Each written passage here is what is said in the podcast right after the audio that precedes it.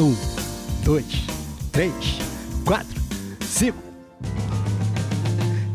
E olá você, seja muito bem-vindo, muito bem-vinda e claro, se preferir, seja sempre muito bem-vindas ao DebadoCast, um podcast assumidamente para quem tem um parafuso a mais, um podcast que é ponto de encontro, hub conexão de gente interessada em conversar sobre espiritualidade e suas múltiplas interfaces, e isso dentro do contexto do século 21.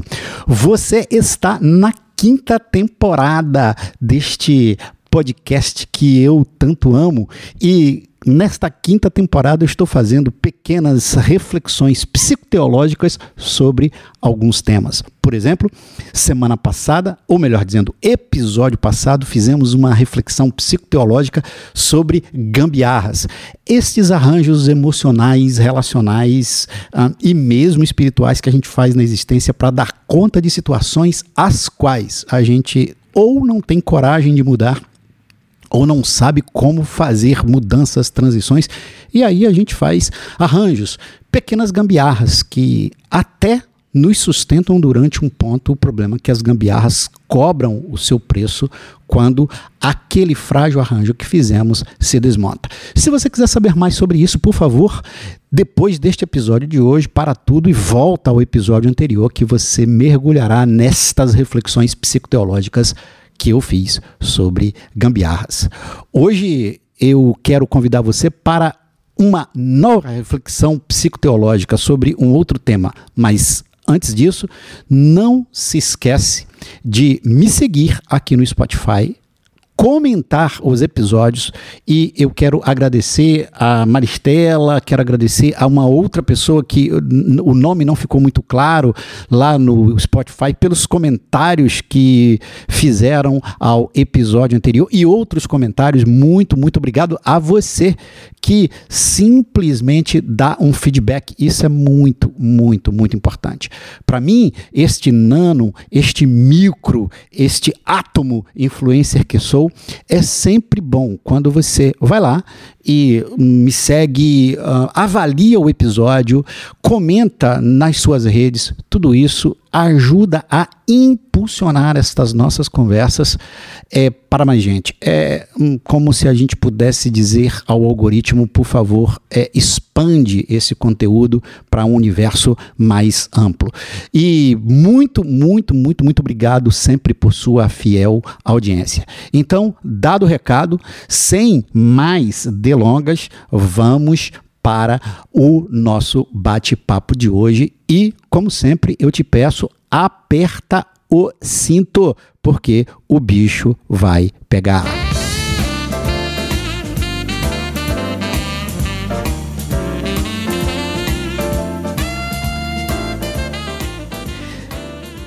E então, hoje, quando eu digo hoje, é evidente que esta cronologia, ou melhor, esta noção de tempo ligada ao relógio se perde quando nós estamos uh, nestas plataformas de áudio, as quais você pode ouvir esse, esse episódio em qualquer dia, hora. Mas hoje, tomando como referência o dia que gravo, eu quero conversar com você sobre. Eu quero fazer algumas reflexões psicoteológicas sobre a esperança. E eu começo dizendo a você do meu desconforto de tentar definir esperança. Porque esperança, para mim, ela está na ordem do sublime. Ela está na ordem quase que do poético. Portanto, estas coisas que habitam o universo do sublime, da poesia, do transcendente. É quase que um crime a gente falar em definição. Porque definir, como a própria palavra expressa, é a tentativa de finir, de pôr finitude a, de acercar, de delimitar. E a esperança é uma destas coisas que, para mim, transborda sempre quaisquer bordas que a gente queira colocar. Por isso, é com extremo desconforto que eu arrisco a tentar fazer uma conceituação mínima sobre esperança. E como eu disse que esperança habita o universo da poesia, para tentar dizer o que é esperança para mim, eu vou ter que invocar um dos mais poéticos, sublimes, sensíveis, profundos escritores do nosso tempo. Refiro-me ao escritor moçambicano Mia Couto. Se você nunca leu nada sobre Mia, Couto, para tudo que está fazendo, olha no espelho e prometa-se, ou prometa a você mesmo, que você vai ler alguma coisa de Mia Couto. Mia Couto, no seu livro O Fio das Miçangas, traz uma percepção belíssima sobre esperança. Diz ele Esperança é um pedaço do amanhã que se intromete no nosso hoje. Que lindo, que inveja. É exatamente isso que a esperança é. A esperança é, por assim dizer, a fé no amanhã. A esperança é essa energia, e em linguagem psicanalítica, é essa libido que me faz ver o amanhã. Apesar de quão sombrio, ou a despeito de quão sombrio o hoje possa estar sendo. A despeito de quão desanimador o ontem possa ter sido. A esperança, ela injeta no meu coração a certeza, ou se não a certeza, o querer de que existe uma manhã. E isto é belo. Eu até diria já na lata que esperar é preciso. Eu até diria já na lata que esperança é uma energia vital da qual a gente não pode abrir mão. Eu até diria que a depressão e as chamadas tristezas brancas, que são aquelas tristezas melancólicas, agônicas, porém sem se tornarem estados depressivos, eu diria que essas zonas cinzas do existir, elas se avolumam na nossa vida, tomam espaço na nossa existência quando a esperança morre. Quando a gente olha para frente e não vê o amanhã. Porque estamos presos aos grilhões do ontem e do aqui e do agora. Ora, é, eu acho que isso, de alguma maneira, a gente já sabia, não é verdade? Porém, é, recentemente, eu aprendi uma coisa nova sobre esperança que me foi assim extremamente útil. Num, eu faço uma formação em psicanálise e eu tive o privilégio de ter sido ter tido um dos, um dos trabalhos que eu fiz a gente ao final de cada ciclo é, de cada semestre a gente faz um trabalho e, e, e a instituição a qual eu faço essa formação, que eu estou amando, ela escolhe os melhores trabalhos é, das turmas, e eu tive o privilégio de, do meu ter sido escolhido. Um deles um, e junto com o meu, outros maravilhosos e muito mais competentes trabalhos foram escolhidos, e, e, e aí monta-se um pequeno colóquio, né, um pequeno fórum é, para que nós, alunos e alunas, possamos é, ouvir os trabalhos uns dos outros. E havia um trabalho sobre esperança, que inclusive inspirou a, o, aqui esse episódio do nosso podcast. E o meu colega, com um brilhantismo marcante, falava de esperança numa perspectiva que eu nunca havia pensado. Ele falava de que a esperança, ela é fruto da previsibilidade. E aqui agora as palavras são minhas. Essa era a ideia, a ideia central dele, que eu vou descrevê-la aqui com as minhas palavras. A esperança, ela é fruto desta estabilidade. Ela é fruto de uma previsibilidade que se vive a, a, anteriormente. O que, a que estou me referindo? E talvez um exemplo muito claro disso seja o seguinte: as pessoas que foram agraciadas nessa vida, que foram abençoadas nesta existência. Com o fato de terem nas suas figuras paternas e maternas, terem no seu círculo familiar, no seu universo familiar, ali na fase de estruturação do seu ser, bem na fase onde, quando a gente estrutura quem somos de alguma maneira, tudo naquela fase é tão crucial para aquilo que a gente viria a ser ou virá a ser, para a maneira como a gente vai reagir à vida dali para frente.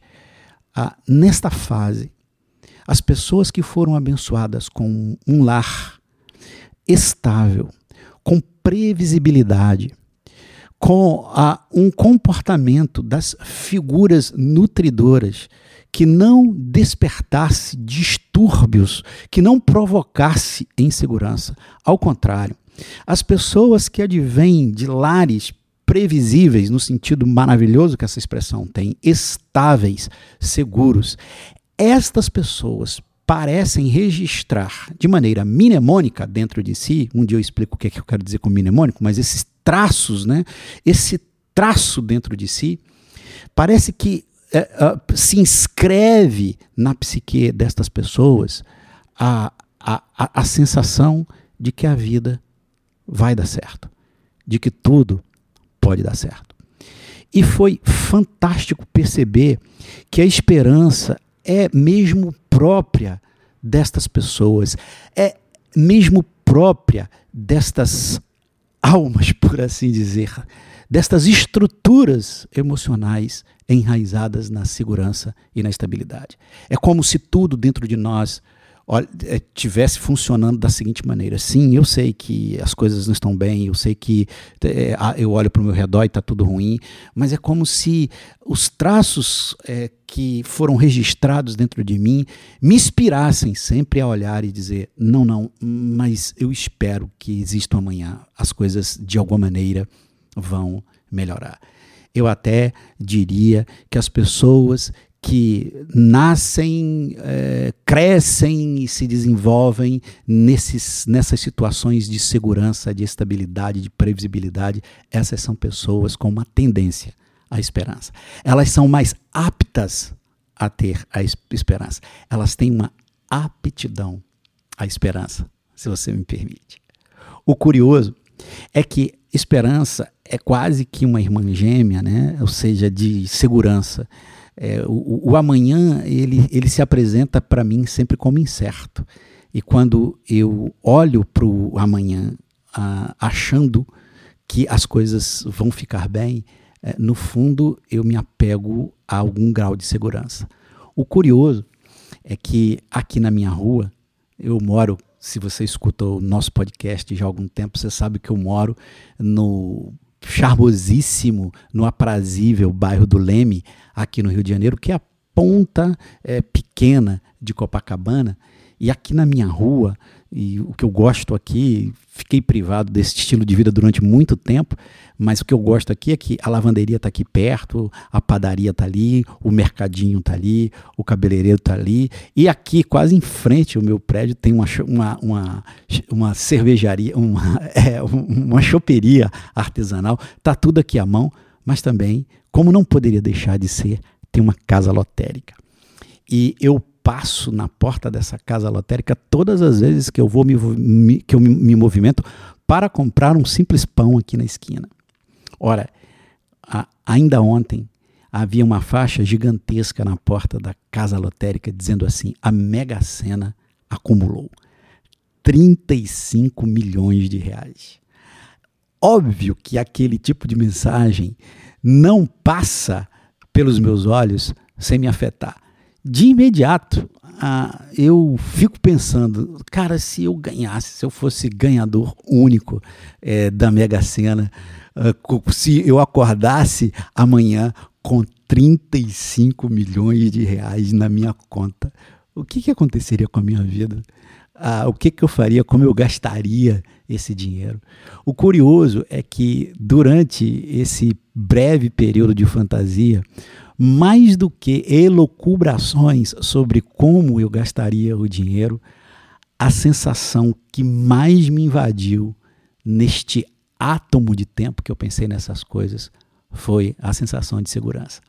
a ideia de que essa grana toda me forçaria, ou melhor, me livraria da desesperança. Porque se eu tenho 35 milhões de reais, é quase que certo, ou se não certo, que eu tenha amanhã. O que, que pode me abalar? Uma crise econômica no Brasil, eu estaria imune a ela.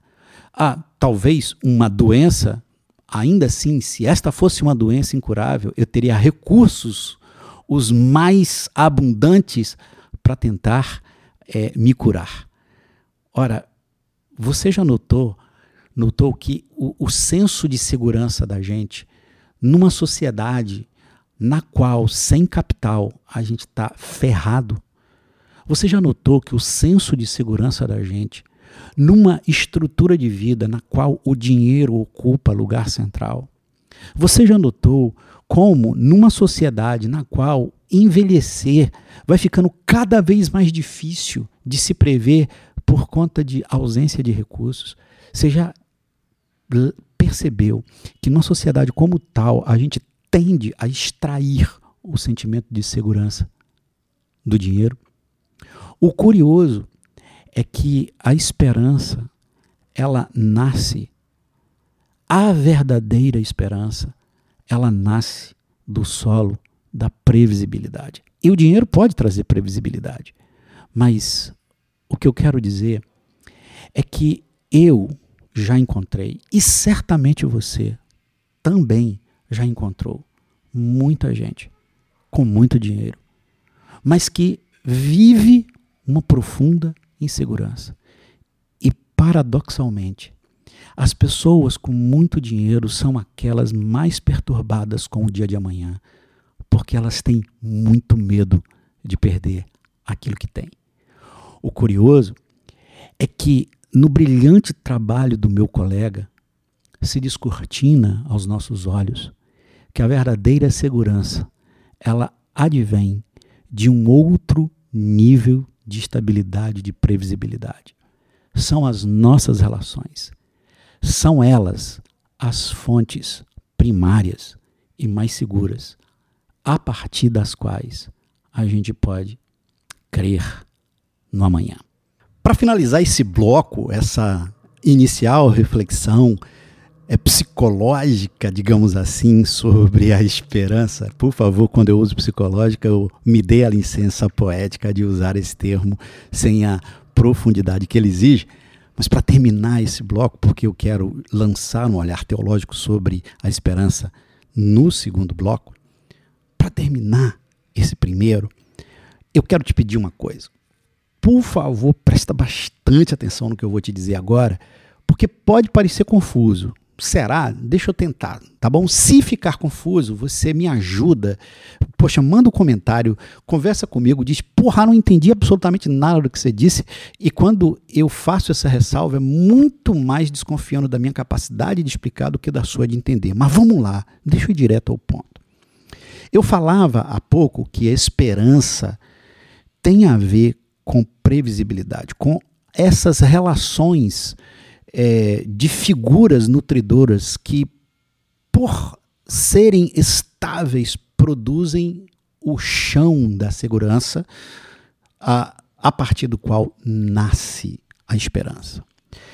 Eu tenho um desejo, eu diria até uma idealização a meu respeito, que é a seguinte: como eu quero e como eu gosto de ser uma pessoa que prover essa estabilidade. Claro, eu preciso, eu dependo, como qualquer outra pessoa, de relações seguras que me façam crer no amanhã. Mas mais do que receber isso, ou tanto quanto receber esta segurança, esta estabilidade, esta previsibilidade, eu quero ser essa segurança. Eu quero ser essa previsibilidade. Mas aqui agora, muito cuidado. Muito cuidado com o que eu estou dizendo, porque quando eu digo assim que eu quero ser a segurança e quero ser a previsibilidade, não significa que eu quero alimentar fantasias, que eu quero simplesmente, em nome da segurança, não mexer com a cabeça, com o coração, com a ideia das pessoas que estão ao meu lado. eu, me eu falo isso porque recentemente eu recebi uma mensagem muito interessante de uma pessoa querida que dizia o seguinte: é, eu estou escutando seu podcast e isso está mexendo demais com a minha cabeça, isso está me desorganizando. É, eu fiquei feliz por um lado, mas também temeroso por outro, porque não é fácil assumir este lugar de mexer com a fé, com a concepção, com é, as, a, as visões arraigadas. Essa é uma experiência difícil e não é fácil. Recentemente, eu passei por esta experiência de ser aquele que apertava botões, que desorganizava pensamentos, que era portador de reflexões perturbadoras. Eu vou te contar tudo isso na temporada que está vindo aí em 2024, ah, cujo título será Como e Por que Me Tornei um Herege. Mas sabe o que eu quero te dizer? Que quando eu me percebo como um ser que quer prover a estabilidade e segurança, sabe a que eu estou me referindo? Eu me refiro no âmbito relacional, não no âmbito intelectual. Ora, o que eu quero te dizer é o seguinte: eu quero morrer. Eu quero que até os últimos momentos do meu dia eu seja alguém que provoque inquietações intelectuais, que ajudem as pessoas a perceberem que elas não estão só nas suas questões. Alguém até fez um comentário num dos meus episódios meio que insinuando de que, ah, será que você acredita mesmo nisso? Será que isso é uma frase de efeito para chamar a atenção das outras pessoas? Primeiro dizer para você que nesta altura da minha vida eu já desisti de chamar a atenção das pessoas. Eu penso o que penso e falo o que falo apenas para dizer a você que você não está só. De que as suas questões, aquilo que você acha esquisito, encontra em mim, em tantas outras vozes, um eco significativo. significativo. Portanto, em certo sentido, eu sou alguém que perturba sim, que quer perturbar sim. Eu quero ser visto como alguém que anda fora da margem, anda fora do esquadro e que perturba o establishment, que questiona o status quo. E se isso gera alguma imprevisibilidade, esta é a imprevisibilidade que cura e não mata. O que eu quero te dizer é que eu quero continuar sendo, eu quero ser alguém que emocionalmente é tão saudável. E desculpa a autorreferência, agora fiquei com vergonha. Mas eu, eu, eu quero cultivar uma sanidade, uma saúde mental e emocional. Que eu seja, e desejo isso para você, que a gente seja portos seguros para as pessoas que estão ao nosso lado. Ainda que isso muitas vezes possa significar perturbá-las para que elas revejam os seus próprios caminhos. Eu sou pastor hoje de uma comunidade alternativa aos modelos majoritários que aí estão. Ela chama-se Plural Comunidade Cristã. Somos uma igreja predominantemente online, a gente está reinventando algumas coisas. A gente está reescrevendo a vida de Jesus, estamos reescrevendo ou escrevendo um evangelho. A gente se reúne uh, dominicalmente online, predominantemente online. Não tem pregação, eu não prego, não tem palestra. É, é uma experiência muito dialogal e tem sido uma coisa muito legal. E a minha queridíssima Ana Cláudia, dia desses, é, e as nossas reuniões acontecem pelo Zoom, com gente de alguns de lugares diferentes do Brasil e, enfim, outras pessoas que estão fora. É, ela tirou uma fotografia. E, e, eu estava de olhos fechados, porque a gente estava num momento de oração, e estavam duas pessoas extremamente importantes na minha vida. É, é, com as suas cabeças recostadas no meu ombro, né? a minha, meu queridíssimo amor, a Márcia e a minha irmã, a Marinalva. E essa fotografia, ela, ela representa o, o desejo que eu tenho de ser um agente de estabilidade e produtor de esperança. Claro que eu não podia pegar essa essa oportunidade da fotografia e não te convidar. Eu vou colocar um post sobre isso lá no Instagram e mais, eu vou colocar essa fotografia lá no nosso grupo do WhatsApp. Sabia que o Debaldocast tem um WhatsApp e eu estou fazendo isso aqui agora, claro, como uma isca para você se entrar lá no grupo, tá bom? Mas feitas estas breves reflexões psicológicas, eu quero te convidar a não psicológicas sobre esperança, a não sair daí. Fica aqui comigo para a gente pensar, do ponto de vista teológico espiritual, o que significa a esperança. Vem comigo!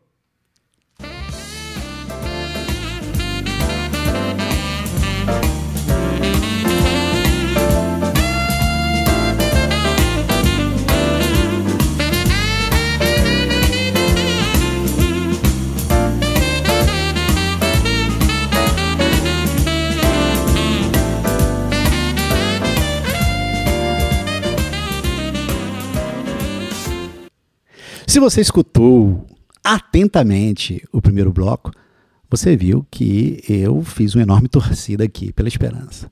Esperar é preciso. E eu até diria né, que viver a vida sem esperança é uma coisa muito perigosa. Porém, não seria o debate cast se eu não botasse aqui uma pulga atrás da nossa orelha. A esperança é também uma coisa perigosa. Olha onde é que a gente está. Esperar, ou melhor, não ter esperança é assumir uma posição muito arriscada na vida. Agora, ter esperança é sim uma coisa perigosa. Eu diria até que de mãos dadas com a esperança estão, quem sabe, suas irmãs próximas, a frustração e a desilusão. E por que a esperança é uma coisa perigosa? Porque a esperança aposta no amanhã. Acontece que este amanhã pode não acontecer. E o que seria melhor? Viver uma vida no aqui, no agora, no cru, na realidade conforme ela está posta e dizer: não creio, não vou arriscar, não vou fazer uma aposta de que as coisas vão melhorar. Será que isso não é melhor do que simplesmente arriscar que as coisas vão melhorar? De que é possível um mundo melhor para mim e para outrem? E se esse mundo não vier? E se o amanhã não chegar? Ou se o amanhã não for apenas a mesma pálida reprodução do hoje e do ontem? Será que esperar não é algo extremamente perigoso? Será que os sentimentos que a gente vai ter pela esperança de algo que não se concretizou não é muito pior do que ter vivido sem esperar? É aqui, meus caros e minhas caras, que a religião ela encontra a sua maior força. Porque as pessoas que têm uma fé, as pessoas que gravitam o universo da religião, elas são pessoas que necessari não necessariamente, que eu diria essencialmente carregam uma grande esperança. Sim, carregam uma grande esperança. E aí, a religião, ela é exatamente forte porque em relação a essa dúvida que eu estou lançando, é melhor, é melhor viver é, sem esperança, porque esperança é perigosa, a religião vai dizer assim, não, é preciso ou tenha certeza de que existe uma manhã. E as religiões, na sua esmagadora maioria, elas são tão poderosas em nos prover esta, digamos assim, certeza no amanhã, que elas inclusive tentam derrotar aquilo que pode matar a esperança. Lembra do ditado popular que dizia: a esperança é a última que morre? E olha, se a gente for refletir filosoficamente sobre essa expressão, a esperança é a última que morre, vê que coisa interessante, né?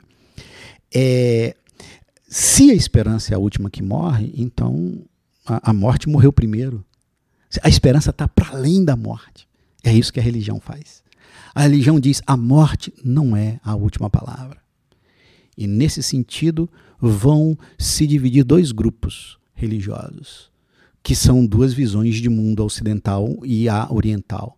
Aqui no Ocidente, as religiões, de alguma maneira, que caíram mais no gosto dessa nossa chamada, aspas, mil aspas, civilização ocidental, são religiões cuja lógica é de linearidade, ou seja, tem-se uma visão linear do tempo, né?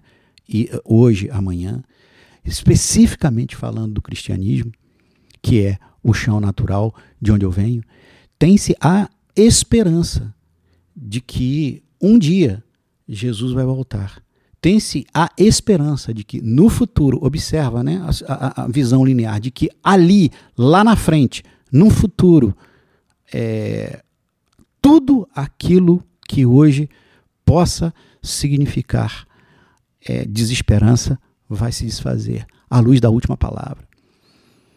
A religião, mesmo nessa lógica linear, ela vai dizer: você morreu hoje, mas a morte não é a última palavra.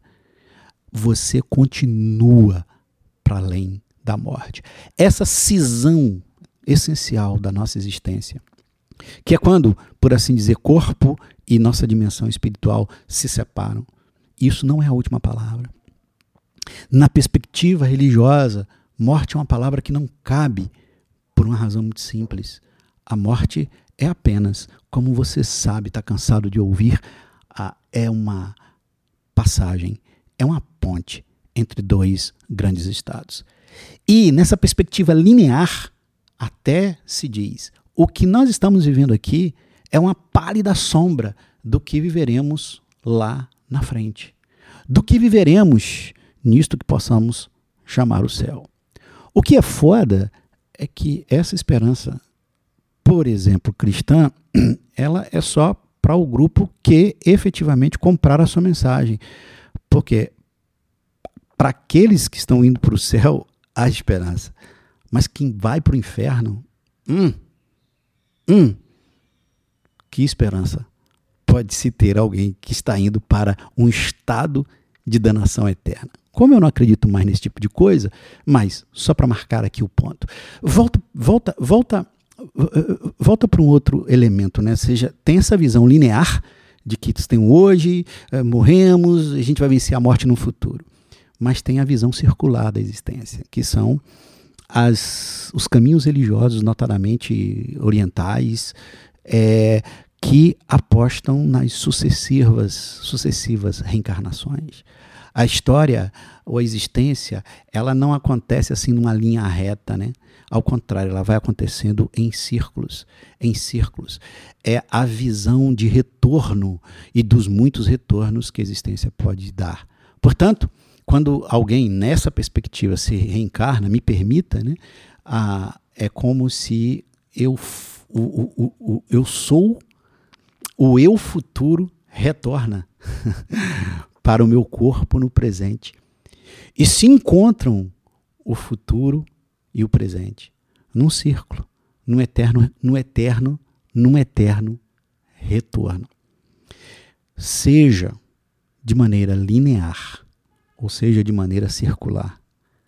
O que as religiões prometem é de que nem a morte é capaz de matar o amanhã de que existe um amanhã eterno.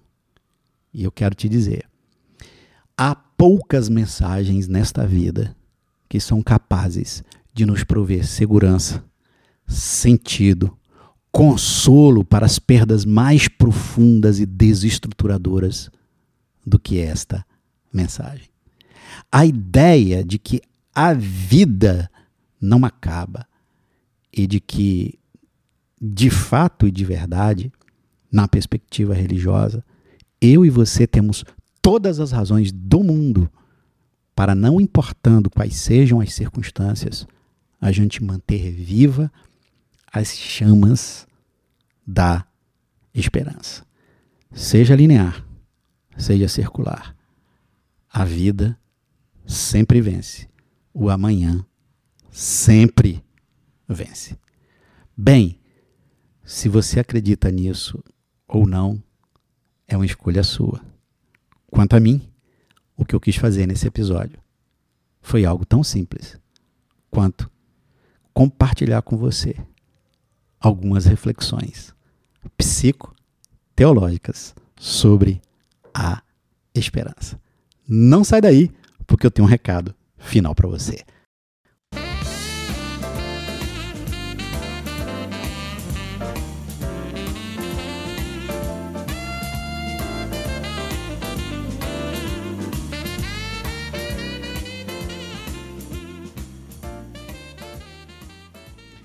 Para você que acompanha o DebadoCast, aqui vão algumas notícias que são muito importantes para você que já faz parte dessa nossa comunidade.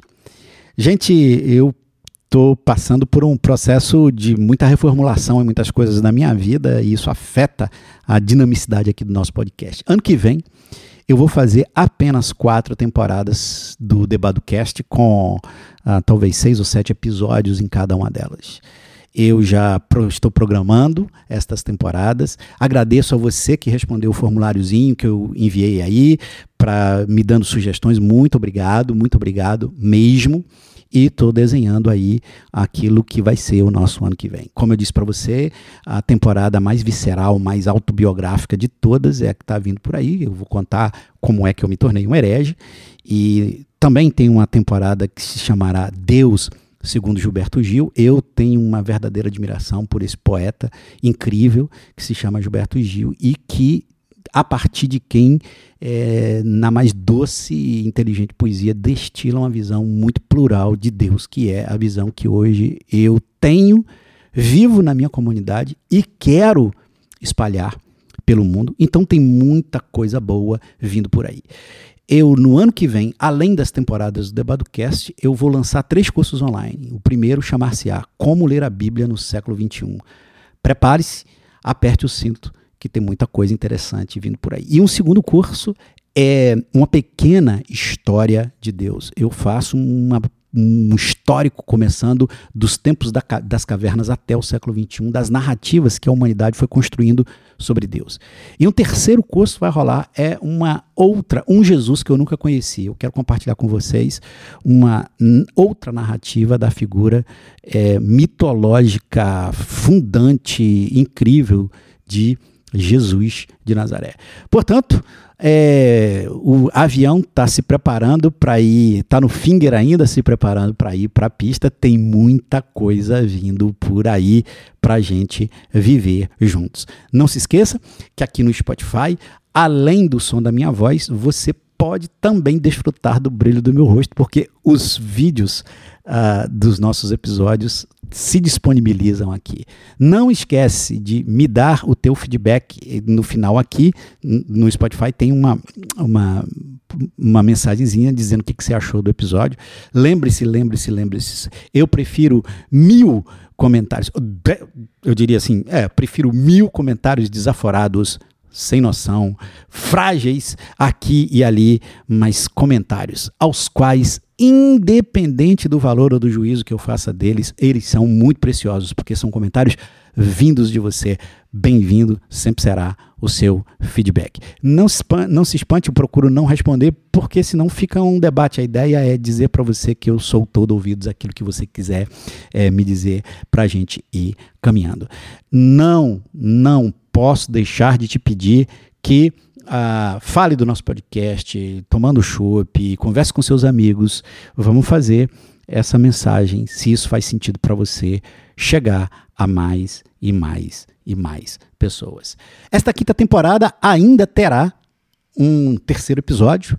Uh, o primeiro, como você sabe, foi reflexões psicoteológicas sobre um, ah, gambiarras. O episódio agora, esse segundo, é, sobre esperança.